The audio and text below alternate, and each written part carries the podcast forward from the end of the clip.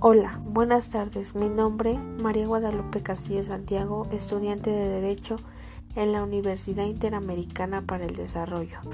Tema, aplicación de los escritos de suspensión en materia de amparo.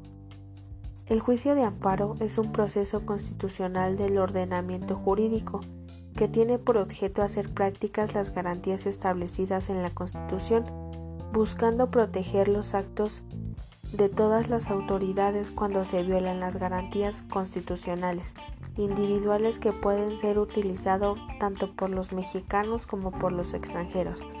Puede ser invocada por cualquier persona que entienda que sus derechos constitucionales están siendo violados. El amparo generalmente otorgado por el Tribunal Supremo o Constitucional tiene un doble propósito de protección. Protege por un lado al ciudadano y a sus derechos básicos. Este sistema de protección y reclamación proporciona una resolución judicial rápida. El juicio de amparo es posiblemente el mecanismo procesal más importante en el sistema legal mexicano como recurso extraordinario. ¿Qué es la suspensión del acto reclamado?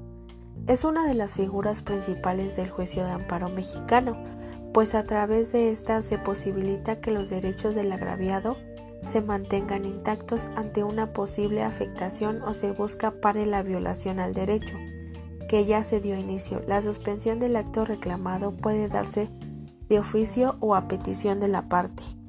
En la actualidad, el juicio de amparo, si bien ha fungido como escudo protector contra las faltas de la ley, también ha llegado a ser un medio con el cual han abusado algunos sectores como el empresarial, que al contar con los recursos suficientes podía solicitar este medio y hacer uso de la figura de suspensión. Esto provocaba que se continuaran explotando, por ejemplo, bienes de la nación de forma desmedida.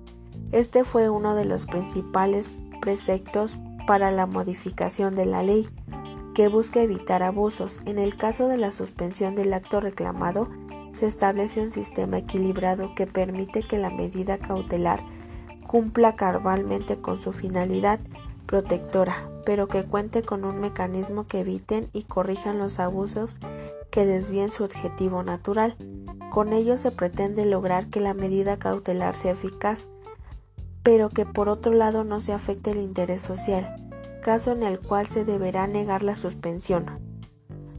A su vez, el Consejo coordinador empresarial, uno de los principales representantes del sector, señala un amparo sin, suspensión no es una protección efectiva porque permite que se prolongue la violación de derechos durante toda la vida del juicio, en ocasiones que el daño se haga irreparable. La ley deja un espacio e implementa que el órgano jurisdiccional de amparo exactamente podrá conceder la suspensión aun cuando se trate de los casos previstos en este artículo, si a su juicio con la negativa de la medida suspensional pueda causarse mayor afectación al interés social.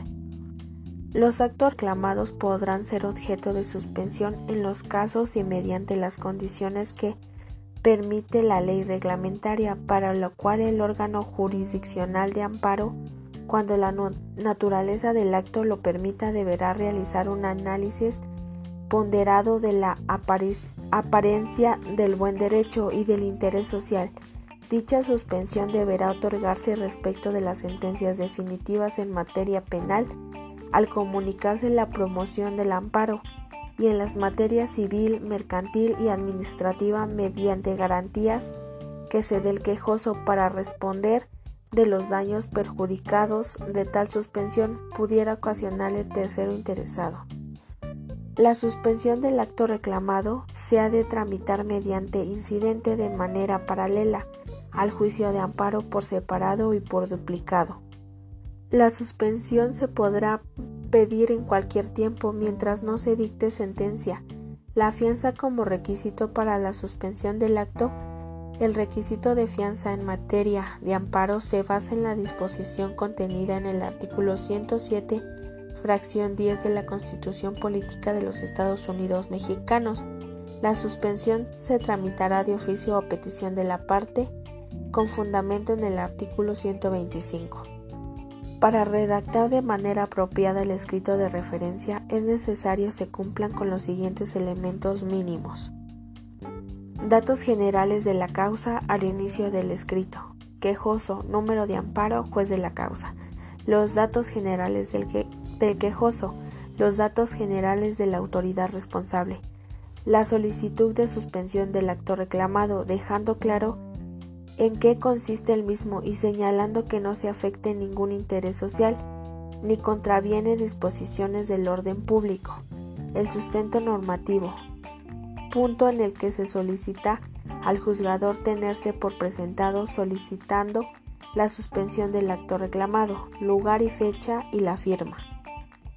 En caso de que la suspensión del acto reclamado pueda ocasionar un daño o perjuicio a un tercero, el beneficiario de la suspensión debe exhibir una garantía para que en este caso de resultar daños, perjuicios o requerirse una indemnización, en caso de no verse favorecido con la resolución, la que el juzgador valore y resolverá en torno a esta. La suspensión de oficio solo requiere que se trate de actos que importen el peligro de privación de la vida, deportación o destierro o de algún uno de los prohibidos por el artículo 22 de la Constitución o bien cuando se trate de algún acto que sí llegará a consumarse. Haría físicamente imposible restituir al quejoso en el goce de la garantía individual reclamada. La suspensión a petición de la parte procede cuando se cumplen los requisitos que aluden a los artículos 124 y 125 de la ley. Esto significa que la ley de amparo establece requisitos para el otorgamiento de la suspensión del acto reclamado, que operan como regla general, pero que respecto a la suspensión fiscal dichos requisitos no operan, sino que el otorgamiento o la negación de la suspensión opera de manera discrecional. Gracias.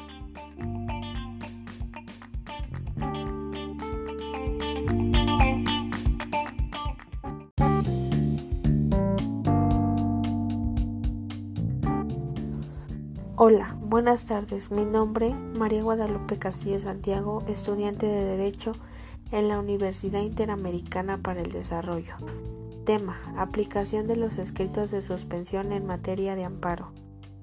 El juicio de amparo es un proceso constitucional del ordenamiento jurídico que tiene por objeto hacer prácticas las garantías establecidas en la Constitución, buscando proteger los actos de todas las autoridades cuando se violan las garantías constitucionales individuales que pueden ser utilizados tanto por los mexicanos como por los extranjeros puede ser invocada por cualquier persona que entienda que sus derechos constitucionales están siendo violados. El amparo generalmente otorgado por el Tribunal Supremo o Constitucional tiene un doble propósito de protección. Protege por un lado al ciudadano y a sus derechos básicos. Este sistema de protección y reclamación proporciona una resolución judicial rápida.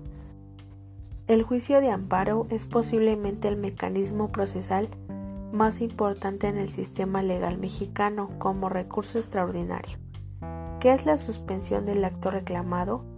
Es una de las figuras principales del juicio de amparo mexicano, pues a través de esta se posibilita que los derechos del agraviado se mantengan intactos ante una posible afectación o se busca para la violación al derecho que ya se dio inicio. La suspensión del acto reclamado puede darse de oficio o a petición de la parte. En la actualidad, el juicio de amparo, si bien ha fungido como escudo protector contra las faltas de la ley, también ha llegado a ser un medio con el cual han abusado algunos sectores como el empresarial, que al contar con los recursos suficientes podía solicitar este medio y hacer uso de la figura de suspensión.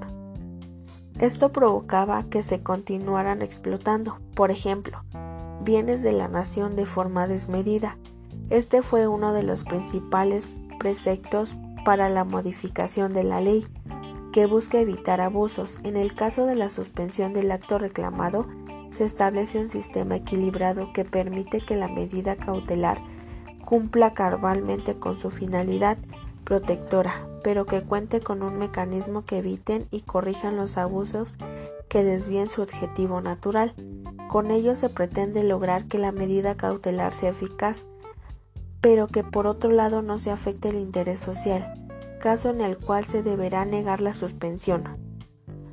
A su vez, el Consejo Coordinador Empresarial, uno de los principales representantes del sector, señala un amparo sin suspensión no es una protección efectiva, porque permite que se prolongue la violación de derechos durante toda la vida del juicio, en ocasiones que el daño se haga irreparable. La ley deja un espacio e implementa que el órgano jurisdiccional de amparo exactamente podrá conceder la suspensión, aun cuando se trate de los casos previstos en este artículo, si a su juicio con la negativa de la medida suspensional pueda causarse mayor afectación al interés social.